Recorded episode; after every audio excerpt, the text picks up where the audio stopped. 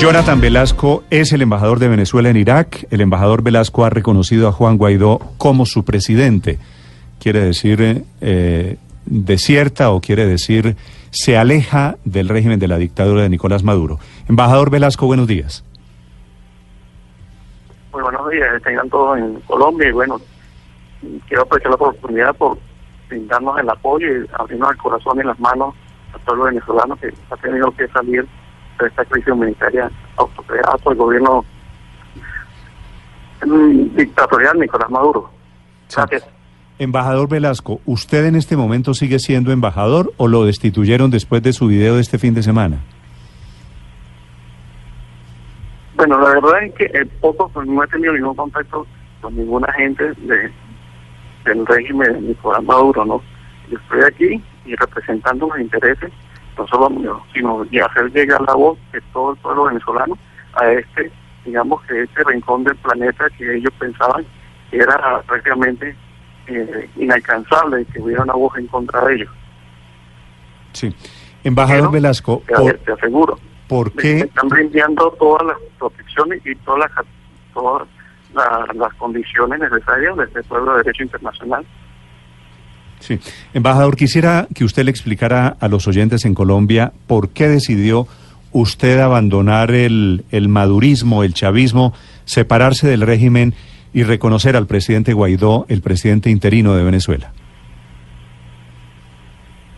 Lo primero y principal, bueno, por mismo, yo tengo mi convicción que soy funcionario del Estado venezolano, ¿no?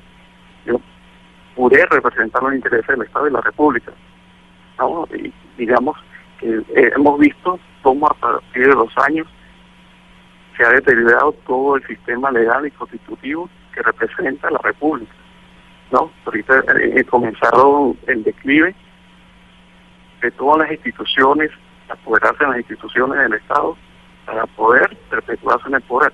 Eso, digamos, a nivel de cualquier persona, de cualquier eh, razonamiento lógico, está fuera de una calidad, en una línea democrática y, no es probable para la constitución de una república.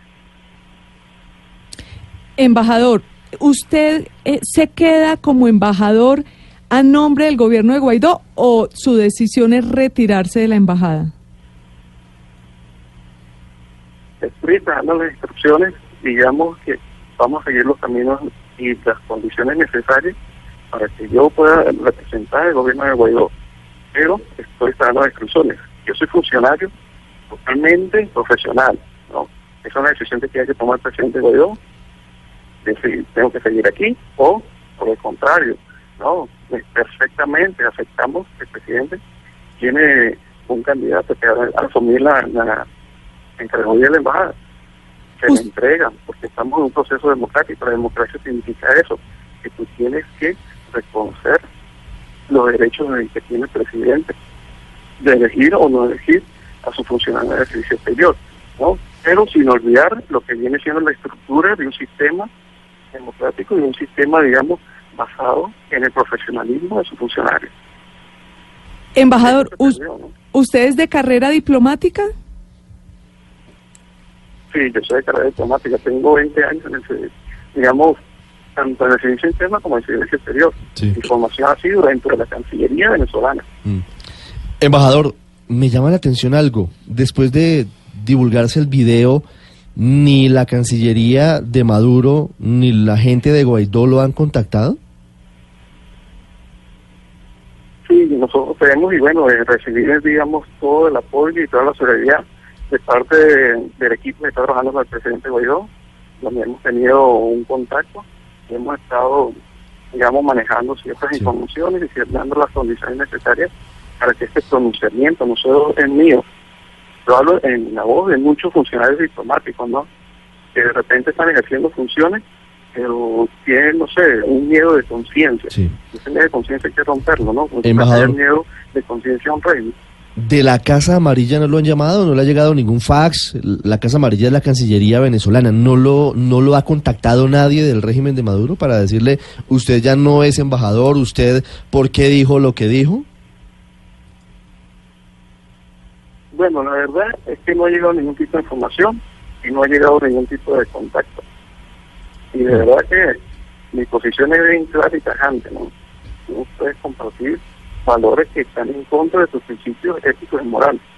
Tú no puedes llegar que, que traten de amedrentar de que vaya una cancillería de un gobierno amigo extranjero a representar y hablar en nombre de cosas que son totalmente en contra de la ética moral y del pueblo. Sí, embajador, y en la hipótesis de que usted reciba la llamada de la Cancillería... Que la va a recibir, Que la va a recibir en las próximas horas seguramente, diciéndole, devuélvase para Venezuela y deje la embajada, usted ya no es embajador. ¿Qué va a hacer usted? Primero, que a nivel de las relaciones diplomáticas, lo primero que tiene que hacer la Cancillería venezolana es contactar a la Cancillería de Irak o el gobierno iraquí. El gobierno iraquí es aquel que se va a pronunciar y decirle, mire, este, aquí tengo un fax de la Cancillería venezolana donde usted no va a seguir siendo el embajador de Venezuela, por lo tanto, observando toda mi inmunidad y, y privilegios contemplados en, la- en el derecho internacional, usted tiene tanto tiempo, tiene 24 horas, tiene 72 horas. Tiene Pero, ¿usted ha pensado, embajador? Usted con, con esta actitud de, de anunciar su respaldo al presidente Guaidó, ¿ha pensado renunciar al cargo de embajador? No, de hecho yo puse mi cargo a la orden. Puse mi cargo a la orden, pero el presidente Guaidó, y el que sea responsable cuando se produzca el gobierno de, de transición que debe producirse, nombrar a su embajador ante la República de Irak. Sí.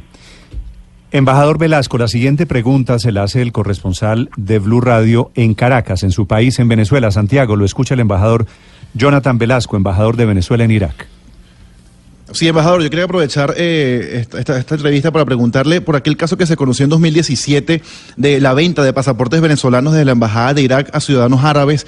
Quizás ahora que usted se separa un poco del gobierno de Nicolás Maduro, se separa completamente del gobierno, podría contarnos detalles de esas denuncias, cómo ocurría eso. Se dijo en su momento que se pagaba muchísimo dinero por ese trámite, que inclusive había posibles terroristas. ¿Qué, recuerda de esas denuncias? Mira, primero pedirle disculpas en nombre personal y del gobierno venezolano, del pueblo venezolano, del pueblo iraquí. ¿no? Primero principal, en Irak funcionan todos los sistemas de inteligencia que luchan contra el terrorismo y el crimen organizado. Nosotros hemos cooperado con todas las agencias de cooperación, inclusive el gobierno iraquí. Eso es ilógico. En una embajada desde aquí se ponga a exportar terroristas o a dar pasaportes. Eso es totalmente ilógico. Los sistemas de inteligencia están aquí es de la coalición internacional. Estamos hablando de una cuestión totalmente seria y real, ¿no? Ellos están aquí y aquí no se mueve nadie si no pasa por sistema de inteligencia. Para llegar a la embajada nuestra tiene que pasar alrededor de cinco puntos de control, donde debe ser inspeccionado cada uno de los ciudadanos que tiene que bajar un vehículo, tiene que verificar sus antecedentes penales. Eso es un sistema de control bastante serio. Es decir, que aquí salieron 50 mil, que se dijo en un principio. El primer video donde salió este señor haciendo información, dijo, salieron 50 mil. Oye, me parece ilógico e irracional y que cualquier diplomático que servicio que haya servido en el servicio exterior va a saber que eso no tiene ningún, ninguna cabida, no tiene ningún sustento real. Si, si te admito algo, el sistema dentro de Venezuela, el SAIME y inmigración, claro, está totalmente corrompido. Desde aquí, nosotros asumimos la tarea cuando llegamos a esta embajada, por lo delicado de, la de, de esta región, ¿no? Es preservar los intereses de la República, la soberanía, la nación. Yo soy incapaz de ponerme yo a estar eh, de documentos a personas que están implicadas en temas de contra el terrorismo, ¿no? Primero porque son identificados y segundo que no podrían salir del país y todas personas por los sistemas de inteligencia son sometidos a una inspección por parte de los sistemas de inteligencia contra el terrorismo y crimen organizado de la Policía Internacional. ¿no? No, no, no es un policía que te va a revisar, no, es sistema internacional.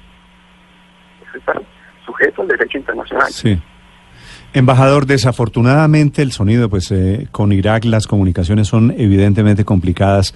El sonido no es el mejor, pero quiero hacerle una pregunta final, si usted me lo permite, y es que dijo en algún momento usted, No, no, bienvenida.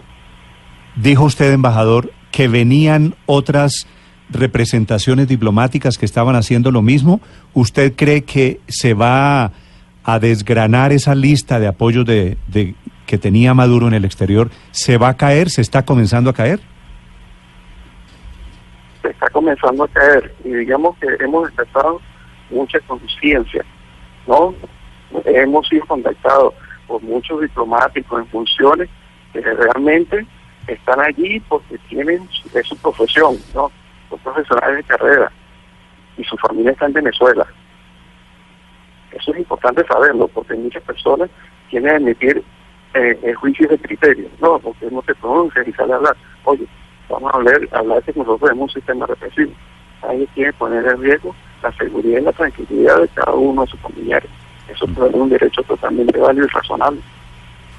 Un general de la policía desde Valero, otro comandante de la Fuerza Aérea desde Caracas y un embajador, este desde Irak, que reconocen al presidente Guaidó, ahora presidente interino reconocido esta madrugada también por nueve países de Europa. Siete, veintiún minutos. Embajador Velasco, gracias por acompañarnos esta mañana. No, muchísimas gracias, de verdad, de todo corazón.